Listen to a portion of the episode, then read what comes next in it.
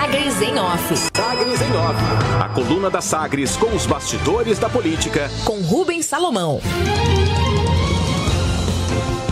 E a edição desta segunda-feira, dia 18 de outubro de 2021. A demora do presidente Bolsonaro para definir a filiação partidária gera desconforto na base governista.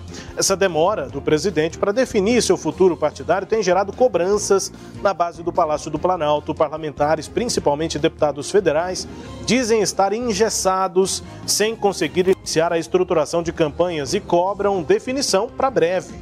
Antes, os aliados até tentavam influenciar o presidente a não se filiar tão cedo, mas agora a avaliação é de que, por interesses próprios, a definição é necessária. O presidente tem conversas avançadas com o Progressistas, o PP, principal sigla do Centrão. O grupo político esteve entre os principais alvos dos apoiadores bolsonaristas em 2018. Ao menos 25 deputados têm destino político incerto, já que dificilmente o presidente Bolsonaro terá um partido para chamar de seu para controlar efetivamente. O exército de aliados, originalmente filiado ao PSL e ao DEM, está abrigado no recém-lançado União Brasil, resultado da fusão das duas siglas de centro-direita.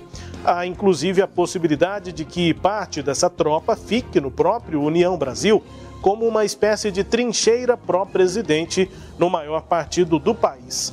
O líder do PSL, o bolsonarista deputado Major Vitor Hugo, afirma que a definição para qual partido o presidente irá vai influenciar a decisão desse grupo. A ideia é que boa parte dos parlamentares migre para a agremiação a que Bolsonaro se filiar. Na hipótese de ele confirmar o seu ingresso no Progressistas, no PP, dos caciques Ciro Nogueira, que está na Casa Civil, e Arthur Lira, presidente da Câmara dos Deputados, há articulações, por exemplo, para que alguns desses deputados bolsonaristas sejam deslocados para outras legendas aliadas, como, por exemplo, o PTB, Partido Trabalhista Brasileiro. Sobre essa trincheira que pode ser mantida no União Brasil, existe, portanto, na, nos bastidores essa terceira frente de negociações, ainda envolvendo, a partir da definição de palanques regionais, a manutenção de bolsonaristas de carteirinha à frente de postos-chave do União Brasil, em estados estratégicos e ligados ao agronegócio, que é um pilar de apoio do presidente na campanha de 2022 são possibilidades, articulações envolvendo aí a nova filiação partidária de Jair Bolsonaro, definição que pela legislação eleitoral tende a ocorrer até o dia 2 de abril de 2022. Irritado, o secretário estadual de governo, Ernesto Roller, usou as redes sociais para criticar o Ministério Público e o promotor Douglas Cheguri, que conduz investigações relacionadas a desvio de recursos públicos em Formosa. Na postagem, Ernesto Roller acusa o MP de ser parcial. Segundo ele, é preciso pôr um freio na vaidade de alguns membros, pequena parcela do MP. Escreveu Ernesto Roller, que publicou vídeo que contém diálogo atribuído a Douglas Cheguri, a esse promotor, e também ao delegado regional de Formosa, José Antônio Machado Sena. Ah, o vídeo diz o seguinte, abre aspas, quando for a operação que quiser, me avisa. Essa aqui precisa de mais barulho, se fosse para parar lá na Câmara, eles vibram.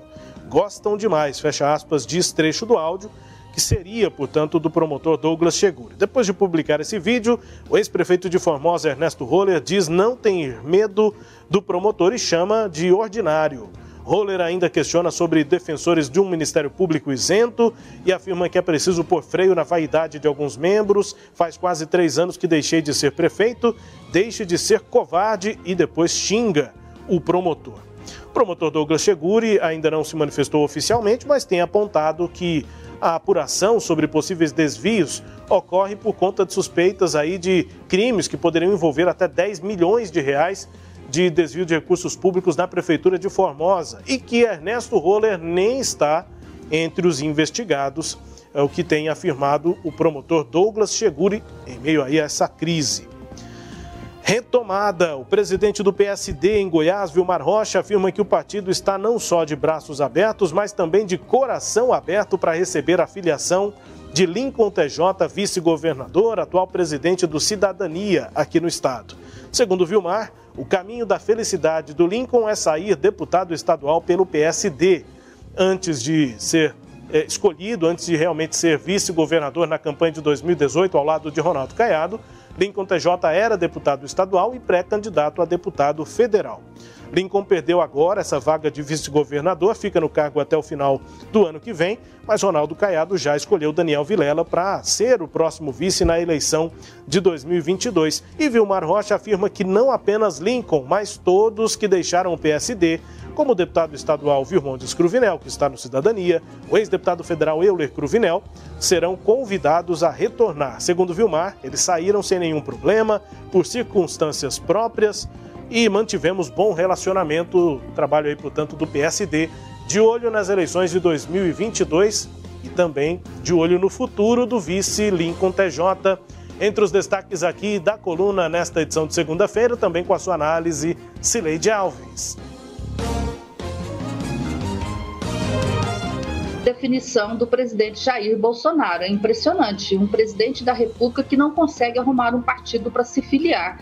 É, Bolsonaro deixou o PSL ainda em 2019 tentou se filiar em outros partidos, né, não conseguiu. A última tentativa frustrada foi no Patriotas. O Patriotas é, reagiu a uma articulação feita pelo então presidente Adilson Barros com a família de Bolsonaro para dar né, parte do partido e entregar o comando de parte do partido aos, aos, aos familiares de Bolsonaro. É, eles não gostaram disso, reagiram de forma dura e conseguiram tirar o, o Adilson Barroso da direção do partido. Agora, é, a, o presidente continua né, sem, sem esse abrigo eleitoral e para ele, ele, que é candidato a presidente, já é ruim. Imagina para os candidatos a deputado, que precisam se organizar, precisam de se articular com é, as candidaturas. O, o Globo, o jornal Globo, de sábado, fez um levantamento e, de acordo com os, os, os, as informações colhidas pelo jornal, quatro de cada dez deputados hoje filiados ao PSL, são 53, vão deixar o União Brasil depois que o Tribunal Superior Eleitoral confirmar a fusão do DEM com o PSL. Eles não querem ficar nesse novo partido, vão mudar de partido.